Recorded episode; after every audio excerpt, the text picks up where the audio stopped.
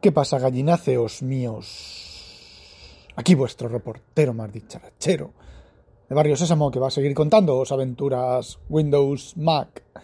Y si alguno ronca, pues que cierre el podcast y se ponga a escuchar otra cosa. Ayer os hablé de la aplicación de notas y creo que no dejé clara una cosa, ¿vale? A ver, a mí la aplicación de notas en macOS no me, no me ha dado nunca ningún problema. ¿Vale?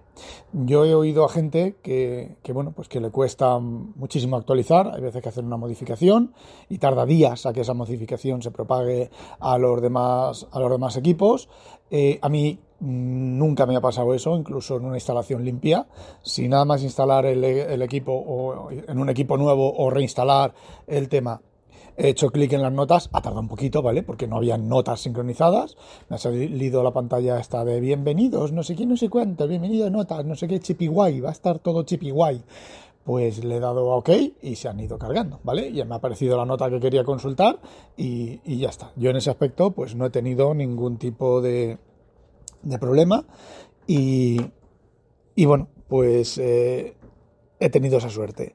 Pero la aplicación de notas es bastante cutrecilla. También es cierto que yo tengo 20 notas, no tengo más de eso.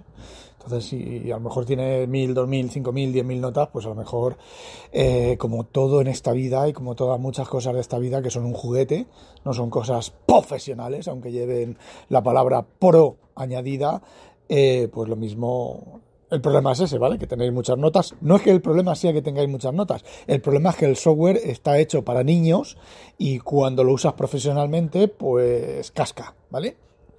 Entonces, pues yo os cuento cómo me va. Pero la aplicación de notas, pues sí, muy bonita para guardar URLs, muy bonita para pegar texto bonito, muy bonita para escribir con teclado, pero para escribir con palitos una puta mierda pinchada en un puto palo de mierda. De hecho, cuando tocas con el palito, lo que te hace es que te genera un cuadrado donde, donde pintas, que es una chapuza. No es lo mismo que, por ejemplo, el OneNote. ¿vale? El OneNote tendrá muchísimas pegas, tendrá muchísimas cosas negativas, pero las que tienes, que el lienzo infinito, eh, nadie ha querido o ha sabido copiar ese lienzo infinito sin, sin problemas, ¿vale? Porque es que no, no da problemas. Por lo menos a mí eso no me da problemas. Me darán problemas sincronización, me dan problemas otras cosas, pero a mí eso no me da ningún tipo de problema. Por cierto, desde que estoy con la Surface Pro 8, el OneNote se me está sincronizando bien. No he probado hacer una búsqueda de esas que hago yo que busca y no encuentra. Me da miedo por si lo hago y no funciona. Y sí, vale, en iOS sobre todo en iOS, en macOS, pero sobre todo en iOS, hay millones de aplicaciones de tomar notas que permiten hacer lo mismo o muy parecido a OneDrive y funcionan para iOS, sobre todo para iOS, se sincronizan y demás. Yo uso, he usado eh, GoodNotes, GoodNotes, que está para iOS y para macOS y bueno, realmente hacen casi lo mismo que, que OneNote. El problema es que solo están disponibles para... Eh, para Mac, ¿vale? Para la plataforma de Apple.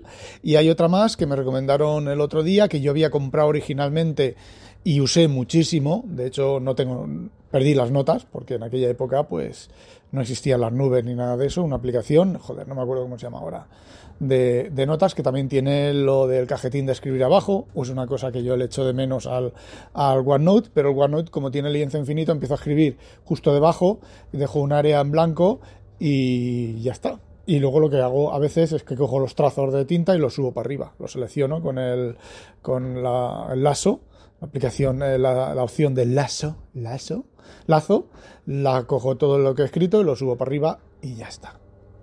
Eh, la cosa es que, bueno, pues solo están para la plataforma de, de, de iOS y bueno, lo que, lo que estaba diciendo es que hay algunas aplicaciones esta aplicación que digo yo, perdón, se me va la cabeza. Esta aplicación que digo yo, se la compré hace mucho tiempo, pero era muy. porque tenía lo de. mucho tiempo, estoy hablando de la época del iPad 1 y del iPad 3, ¿vale? Eh, tenía una. Una, de hecho, que yo escribía con los palitos estos de la punta de goma espuma. En aquella, en aquella época ya escribía yo con eso.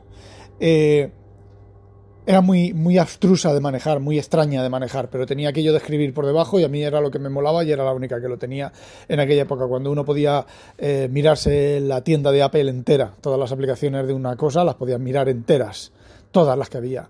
Y, Y bueno, mm, la volví a comprar hace no hace mucho, ¿vale? Hace medio año, cosas así, la recomendó alguien en, en Discord, en el Discord de WinTablet, y, y bueno, había mejorado como de aquí a Roma, era como GoodNotes, pero tenía, por ejemplo, GoodNotes solamente tiene, si escribes texto con el teclado, es texto, tipo de fuente y ya está. Esta permite color, permite formato, permite un, montón más de cosas y tiene lo del cajetín, lo del cajetín abajo.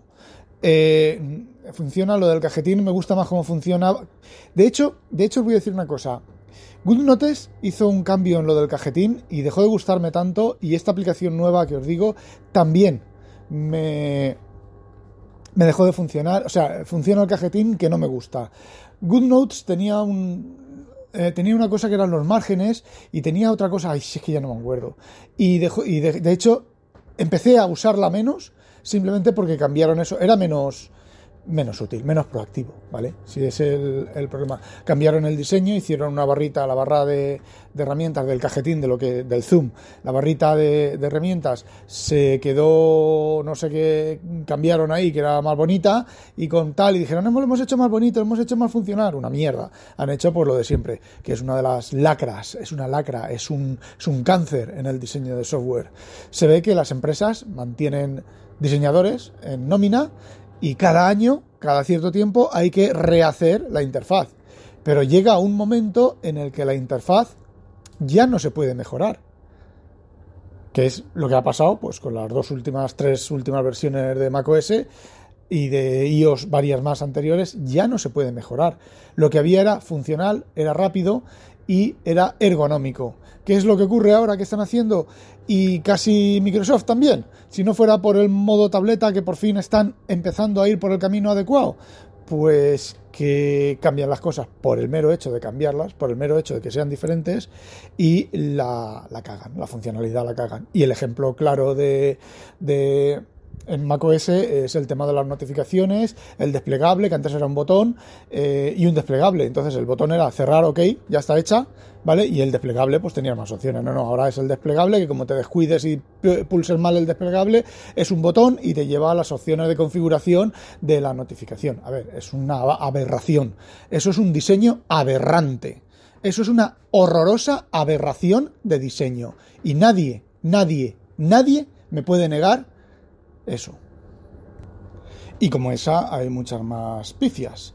Es la, la, lacra de añadir opciones y añadir opciones y añadir opciones y no saber dónde ponerlas o simplemente cambiar la posición de las, de las cosas. Eh, volviendo al tema de las aplicaciones de tomar notas, OneNote es perfecto, ni de lejos. Por ejemplo, cuando tienes que elegir una tinta, una diferente tinta para pintar con, con el palito, eh, tienes que abrir, desplegar el menú, el menú lo puedes dejar desplegado, pero entonces si lo dejas desplegado te quita un montón de, de espacio, eh, hasta donde yo sé, el menú de OneNote, eh, hablo, estoy hablando de OneNote de la aplicación, de la suite de Office, no el OneNote para Windows 10, que eso es una puta mierda pinchado en un puto palo de mierda. Pues debería de tener como el de One, el de el de Windows 10, ¿vale? La, la, aplicación Metro, pues tener ahí los pincelitos y las cositas bastante más a mano que el, tener que abrir, desplegar el menú en la famosa tira, esa no, no, me acuerdo ahora cómo se llama, y elegir la opción y el grosor y su puta madre en vinagre, con lo fácil que es lo otro. Es... Eh, la lacra, es igual la lacra, la lacra del diseño, que, bueno, pues la, la, tira esa en Word, por ejemplo, puede estar bien y a lo mejor en Excel, pero en OneNote no está bien y no está bien, ¿vale? Y ya está. Entonces, otra de las cosas del diseño y de las mierdas esas. Eh, por ejemplo, eh, la pizarra. La pizarra ahora, pues cuando la abres, Microsoft te dice, tenemos una nueva pizarra que va a llegar dentro, mira las cosas, y te ocupa tres cuartas partes de la pantalla de la pizarra, de la, para que elijas la pizarra que vas a abrir. Por favor, antes eso estaba en un ladito, en un ladito, ¿vale? Y eso estaba ahí y vale, pues sí, yo hice clic la primera vez, dije, coño, ¿qué cosas nuevas trae? Pues cosas nuevas trae, parece que va a traer alguna incorporación de la otra aplicación que desde que volví a tener la Surface conmigo no, no he vuelto a usar, que es la de Journal, porque me estoy defendiendo con, con OneNote, la de Journal, que Espera que se me ha vuelto a bloquear esto otra vez.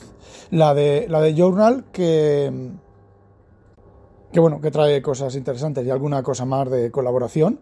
Y vale, pero menos bombo, menos platillo y sácala o cuando la saques la actualizas y ya está, y que la gente vea lo que trae, pero joder, tres cuartas partes de la pantalla. Cuando haces un solo clic con el palito en la Surface Pro 8 se te abre más o menos ocupando el centro de la pantalla, digamos que mm, ocupando un cuarto de la pantalla se te abre y te sale la lista de los... Eh, de los, las pizarras que tengas abiertas, que tengas activas, que hayas usado, ¿vale? Puedes crear una y demás. Bueno, pues ahora tres cuartas partes de esas tres cuartas partes, de esa cuarta parte de la pantalla, es un cuadro grande diciéndote lo gorda que la tienen.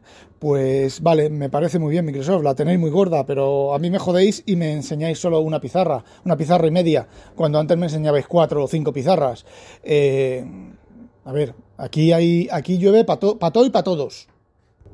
Y bueno, también es cierto, la tienda de Windows eh, está llena de, también de aplicaciones de pintar, de tomar notas manuscritas y de pintar, pero en su momento probé unas cuantas, todas eran bastante mierdosas y como con las que os he comentado me sobra y me basta, no voy a investigar más. Lo que sí que he hecho en falta es el cajetín de abajo, pero como ya os digo, empiezo al final de la página en OneNote y ya está. Bueno, eh, no os voy a contar más de aplicaciones de notas, a no ser que se me ocurra algo más.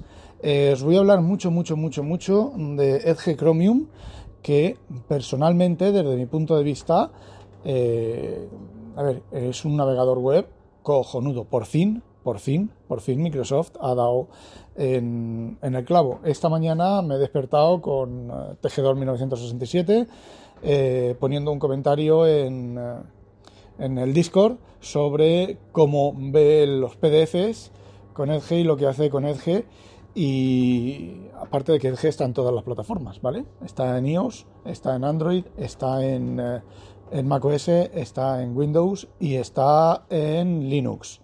Así que, como yo me paso por el forro de los cojones todo el tema del software propietario, de que es propietario, ¡ay, es propietario!